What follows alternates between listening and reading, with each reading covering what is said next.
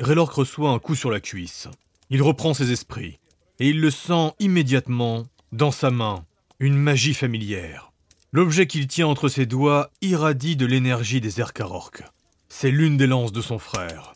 L'une des quatre lances de Tenk. C'est la première qu'il a infusée.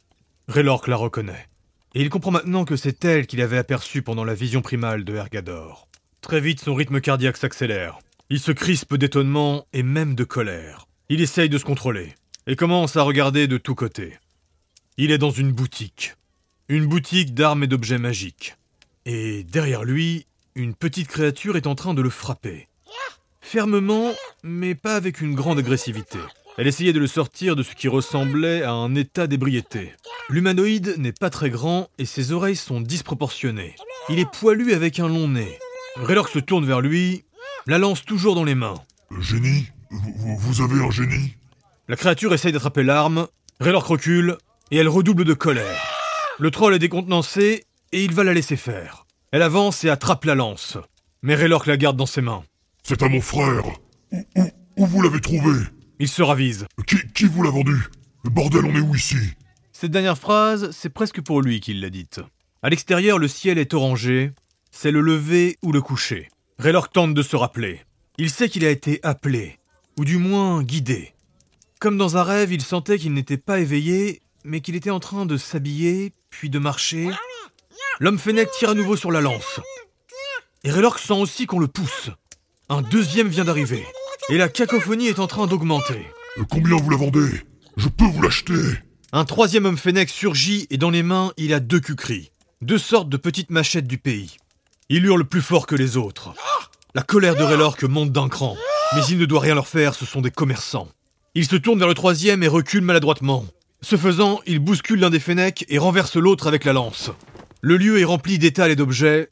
L'un d'eux trébuche, l'autre est poussé sur une étagère qui va se renverser. Oh merde, pardon, pardon Raylork essaye de se calmer. Le Fennec armé continue d'avancer. Et à l'extérieur, Raylork entend qu'un sort vient de s'activer. Un son strident s'est déclenché. En aucun cas, vous ne devez combattre ou déranger les commerçants. En Alexander, même les vizirs ne sont pas aussi importants. Garn avait tenté de les prévenir, et il comprend qu'il faut fuir. Il part en courant vers l'entrée qui était derrière lui. Alors qu'il allait sortir, l'encadrement de la porte se recouvre d'une barrière électrique. Raylor plonge à travers. Il s'enrage. La décharge est puissante, mais pas suffisante. Il est de l'autre côté. Cependant, l'arme de son frère est retenue. Elle est sertie d'un cerclage métallique. Et il répond au courant tel un aimant. Le son strident continue, et des habitants approchent de l'événement incongru. Raylork est enflammé, enragé. Non Il tire, aidé par sa force décuplée, mais l'électricité redouble en intensité. Il doit essayer de se calmer. Et le vol est la pire des infractions. Il abandonne et lâche l'arme. Il s'écroule sur les établis à l'extérieur qui étaient en train d'être installés. Il en explose deux. Et il se relève toujours en feu.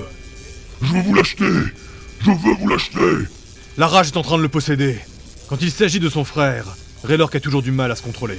Un point faible que le reste du groupe connaît et sait gérer. Mais quand il est seul, Raylork n'a rien pour s'en libérer. Dites-moi combien pour la lance de mon frère Il envoie voler un tabouret à ses pieds. Une petite foule matinale est en train de s'agglutiner. Raylork ne les a pas remarqués. Il fixe la lance. Elle est tombée au sol. Le système de défense électrique s'est arrêté. Et les trois hommes Fennec sont maintenant armés. Raylork veut y retourner pour la récupérer. Puis il a un instant de lucidité. Alors qu'il regarde l'arme de son frère, il repense au contrôle et à l'intelligence de ce dernier, à la puissance maîtrisée, quelque chose qu'il a toujours respecté. Il se contrôle. Il calme sa rage. Le son strident n'aidait pas pourtant. Puis il entend une voix autoritaire.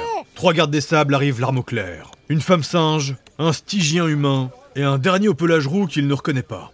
Raylor s'est calmé et il se retourne vers eux en levant les mains pour montrer qu'il ne veut pas les affronter. Désolé, je vais payer pour les dommages que j'ai causés. J'ai rien fait à ces pauvres marchands. Je suis même pas. Euh, et Raylork remarque enfin qu'il est à peine équipé. Quand il avait rêvé de s'être habillé, il se souvenait l'avoir mieux fait. Mais il n'a que le plus important. Il s'est chaussé, il s'est armuré, et il a récupéré ses épées. Mais il n'a pas sa chemise magique, ni son petit gambison. Et la seule bourse qu'il a avec lui, c'est celle incorporée à sa ceinture. Il n'a donc qu'une poignée de pièces d'or. Et ce n'est clairement pas suffisant en Alexander. Euh... Il ne compte que huit pièces dans sa bourse. Et il leur montre en faisant une grimace. La femme singe sort une chaîne métallique en approchant de lui. Les deux autres avancent pour l'encercler. Ils sont tous les trois masqués, tous équipés de la tenue de rouge, de noir et d'or. Et Raylor pense alors à l'une des techniques du lard. Euh, regardez, un mammouth volant Il pointe son doigt vers le ciel fermement. Tous se retournent instantanément. Et Raylork part en courant. Une course-poursuite s'engage. Il y a encore peu de gens éveillés à cette heure, mais les rues sont étroites dans cette partie de la ville. Compliqué pour sprinter, mais Raylork compte bien en profiter. Règle numéro 41. Faire l'improbable pour devenir insaisissable. Raylor tourne subitement à droite, dans une rue encore plus étroite. Athlétique et rapide pour sa taille, il accélère. Et il esquive avec méthode les obstacles face à lui. Tel un sauteur à la course de haie, il passe par-dessus plusieurs caisses. Puis il fait des pas chassés entre les jarres en terre cuite. Une porte s'ouvre devant lui. Un habitant qui finit sa nuit. Et Raylor bondit par-dessus lui. Seule la femme singe est sur ses talons. Raylor tourne à nouveau sans réfléchir. Ici, les portes et les fenêtres sont bien trop étroites pour les franchir. Il arrive sur un cul-de-sac. Mais il ne perd pas son élan. Il fait un saut en hauteur puis escalade le reste avec ardeur. Utilisant les fenêtres et les petits balcons comme prise, il monte en mêlant technique et précipitation. Puis il arrive sur les toits. La vue du soleil levant sur Alexander est magnifique. Il est galvanisé par la bouffée d'air marin qui arrive jusqu'à lui. Et la largeur des toits terrasses vont lui permettre de courir pour l'aider à fuir. Il est cependant à découvert. Il invoque un sort qu'il emmagasine dans son corps. Puis il s'élance. Juste derrière, la femme singe vocifère. Elle est plus habile que Raylork, mais pas assez rapide. Et pendant quelques instants, il pense pouvoir la distancer. Mais celui au pelage orangé va apparaître en bas sur le côté. Raylork accélère. Ce qu'il fait est de plus en plus risqué. Les toits sont larges, mais ils sont utilisés. À chaque fois que Raylork saute pour passer au-dessus d'une rue, il prend un risque de tomber sur des objets inconnus. Il bondit en avant et fait une roulade en retombant. Il ne perd aucun élan. Un groupe d'hommes oiseaux est en train de le regarder passer. Ils étaient en train de petit déjeuner. Raylork quitte leur balcon d'un puissant bond. Il pensait être sorti d'affaire, mais une ombre attire son attention. Et quand il regarde au-dessus de sa tête, il voit une femme oiseau et une harpie. Deux nouveaux gardes des sables fondent sur lui. Raylork plonge pour éviter la première attaque. Pendant sa roulade, il sort une épée. Et il part la harpie qui tentait de le frapper. Derrière lui, la femme singe arrive. Raylork repousse les deux avec qui il croisait le fer. Puis il fait un pas en arrière. Et dans un bref mouvement, il relâche le sort qu'il avait emmagasiné. Quand il fait ça, il n'a pas besoin d'invoquer. C'est presque instantané. Et de la fumée épaisse se dégage de lui. Raylor retient son souffle et il repère la sortie. Sur un rayon d'une dizaine de mètres, la fumée épaisse et opaque recouvre la zone. Raylor tente le tout pour le tout. Et il court à travers, priant pour ne pas chuter ou finir par terre. Et à l'instant où il peut voir à nouveau, il est sur le bord du toit et entreprend un saut. Un réflexe de champion. Il a bondi sans y prêter attention. Il arrive sur un autre toit. Il court et du coin de l'œil, il repère une charrette énorme pleine de tissus. Elle est tractée par un pachi. Il progresse sur l'une des larges rues de la ville. Raylor s'approche en courant, puis il bondit en avant. Et il plonge dans les tissus du marchand. Le pachi ne le sentira même pas. Et Raylork finit en sueur dans la soie. Il respire bruyamment, mais on ne l'entend pas avec le brouhaha ambiant. Il va attendre un long moment avant de bouger. Et à travers les tissus, il devine que les rayons du soleil se sont intensifiés. Il essaye de descendre discrètement, mais il sera repéré par un groupe de passants. Tous l'observent avec suspicion. Le vol en Alexander est la pire des infractions. Mais Raylork va montrer ses mains. Il ne le fait pas directement, il le fait en bâillant nonchalamment. Il s'étire en faisant comme s'il venait de dormir. Il va ensuite retrouver le Pachi qui continue d'avancer.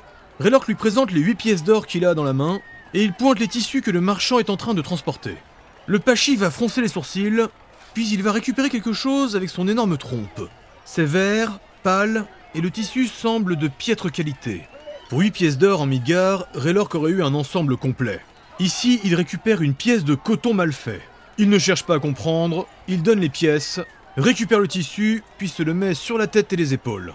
Et il passe le plus rapidement possible dans une ruelle. Au détour d'un virage, il tombe nez à nez avec un crapaud qui vend des globes d'eau. Il a des sphères aqueuses amassées dans un énorme panier qu'il porte sur son dos. Il est en train de finir une vente avec un homme lézard. Raylork les dépasse intrigué, et derrière il voit une femme centaure en train de les utiliser. Elle est plus ou moins cachée sur le côté de la ruelle. Avec son globe dans la main gauche, elle s'asperge le visage pour se rafraîchir ou se nettoyer. L'odeur est fruitée, parfumée. Raylor continue d'avancer tout en observant ce qu'elle fait, et ses yeux vont s'écarquiller. il voit qu'elle est en train de se contorsionner et il ne comprend que trop tard qu'elle va mettre sa seconde sphère dans son... derrière. Le troll aurait préféré détourner la tête plus tôt. La centaure était au-dessus d'un caniveau. Il continue d'avancer en essayant d'oublier ce qu'il vient de regarder. Quelqu'un passe au-dessus de lui. Sûrement un citoyen volant ou un habitant qui a franchi les toits en sautant. Raylork reste sur le qui-vive. Sur une ruelle perpendiculaire, il voit d'ailleurs un groupe de gardes des sables et change de direction. Il est complètement perdu et il n'arrive pas à se repérer. Il a l'impression que le danger peut arriver de tous les côtés. Il essaye de se concentrer, de se calmer. Et à cet instant, il peut ressentir les picotements dans la main qui avait tenu la lance de son frère. Il s'apaise, presque ému. Il doit trouver une solution. Un Tico Raylork s'énerve de ne pas y avoir pensé plus tôt. Et il se maudit quand il comprend qu'il a donné ses dernières pièces pour son déguisement. Il lui fait quand même un signe. Le Tico s'approche. Comme vous le savez, Raylork a de très nombreux fans. Et cela depuis des années. L'un des cadeaux qu'on lui fait régulièrement, ce sont des chevalières en or ou en argent. Raylork en a ramené un petit paquet, et il les change assez souvent. Ces cadeaux lui viennent de femmes ou d'enfants, et ce sont évidemment tous des nobles qui ont de l'argent. Il retire l'une d'elles. Elle est faite en or. Je suis désolé, Camille, mais en tout cas, je te remercie. Raylork est accroupi. Il tend la chevalière à la souris. Le Tico calme sa monture et prend un instant pour observer l'objet. Il hésite. C'est de l'or pur. C'était pour mon deuxième titre. En plus, c'est précieux pour moi, mais... Le Tico approche légèrement, et alors qu'il allait récupérer le bijou, une autre souris encagoulée saute pour le dérober. Elle est en noir et encapuchonnée. Raylork n'a rien vu venir, et la souris est déjà en train de fuir. Non Le troll s'élance. La souris se faufile entre les jambes des passants, et elle déboule sur l'une des artères de la ville. Règle numéro 10, toujours les yeux sur le tonneau. Raylork esquive un pachi. Il bondit au-dessus d'une femme insecte, et il remonte l'artère à contre-courant. La souris sait exactement ce qu'elle fait. Elle court en ligne droite. Tous les passants sont en train de se diriger vers le grand marché. Et Raylork est extrêmement gêné. Mais il ne la perd pas du regard. Il veut lui envoyer un jet d'acide. Un pic glacé. Il serre les dents. Il ne sait pas quoi faire. Puis il tente quelque chose, désespéré. Au voleur Au voleur Une souris m'a volé pendant que je commerçais. Tous l'observent sans comprendre. Certains ont essayé de voir ce qu'il pointait, mais ils ne l'ont pas repéré. La souris continue de foncer.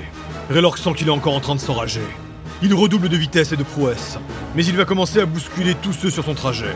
La souris perd un instant à cause du chariot d'un commerçant. Elle prend un tournant. Raylork plonge. Il glisse sur un mètre de terre battue. Son bras et la main tendus. Il va l'attraper, mais au dernier moment, la souris bondit. Puis elle se précipite dans un petit tunnel en bord de trottoir. Raylork hurle de désespoir. Il tente de l'attraper avec son bras en le passant à l'intérieur. Seule une souris peut rentrer là-dedans. Une évacuation pour l'eau sûrement. Il invoque un sort. Très simple et pourtant parfait pour l'occasion. Il aspire toute l'eau et la vapeur d'eau environnante. Elle s'agglutine dans sa main. Il canalise le flot et l'envoie tel un geyser dans la petite évacuation. Ce sont plusieurs litres qu'il envoie à l'intérieur. Le grondement de l'eau se fait entendre. Les passants à côté se sont arrêtés. Certains sont effarés. Raylork a terminé de tout déverser et il observe le tunnel aux aguets. Et après quelques instants, il voit des débris et des souris. Ils sont comme rejetés par la marée. Raylork est terrifié. Ce n'était pas un conduit technique, mais une rue pour les races toutes petites. D'autres corps de souris apparaissent. Elles crachent de l'eau, et des objets de petite taille sont évacués du conduit. Puis il entend des petits cris. À l'intérieur, des gens sont à l'agonie. Il est tétanisé, et d'autres citoyens derrière lui sont en train d'hurler. Désemparé, il observe les alentours, et un groupe armé est en train de s'approcher. Il halète, presque tétanisé, il comprend ce qui est en train de se passer. Ce qu'il a fait. Mais je... Je... Je savais pas, je... Les regards autour de lui le terrifient, et le groupe qui approche est évidemment une équipe de gardes des sables. Honteux, désespéré, Raylork s'enfuit. Il court, il est effondré. Raylork n'est pas un aventurier. Et quand il est seul, il ne fait que fauter. Cette fois, il fuit à pleine vitesse dans la grande allée. Elle est bondée, et il pense que les gardes ne pourront pas le repérer. Mais malgré son tissu sur le dos, il est bien trop visible. Il mise tout sur sa vitesse. Il court à tue-tête. Traumatisé, il ne veut pas s'arrêter. Et après un long moment à courir sans réfléchir, il s'arrête à bout de souffle devant la grande bibliothèque. Enfin une vision qui le rassure. Il pourra possiblement retrouver Garn, mais Une harpie vient de se poser. C'est une garde des sables. Elle rejoint un groupe dans l'escalier. Raylork les observe et il recule. Il finit contre un mur. D'un coup, il les voit se disperser. Toute la ville doit être en train de le chercher. La bibliothèque est bien trop publique. Il ne sait pas quoi faire. Il panique. Mais pendant un bref instant, il peut sentir une pointe de magie. Une magie Erkarork. Sa magie à lui. Il reconnaît la rue du génie. Et par élimination, il choisit. La trace de magie qu'il ressent est celle que le génie Anoméo lui a aspirée. Il n'a aucune confiance en lui, mais il ne voit pas d'autre choix désormais. Il remet comme il peut le tissu sur sa tête et marche à grands pas vers son possible trépas. Raylork a les idées sombres. Il ne sert à rien en dehors du terrain. Il doit sauver son frère, mais il n'arrive même pas à se sauver lui-même. Il arrive devant le portail de la riche maison. Des créatures passent au-dessus de lui, mais il ne veut pas lever la tête. Il avance jusqu'au porche et frappe à la porte. Elle est ouverte. Il inspire et il entre.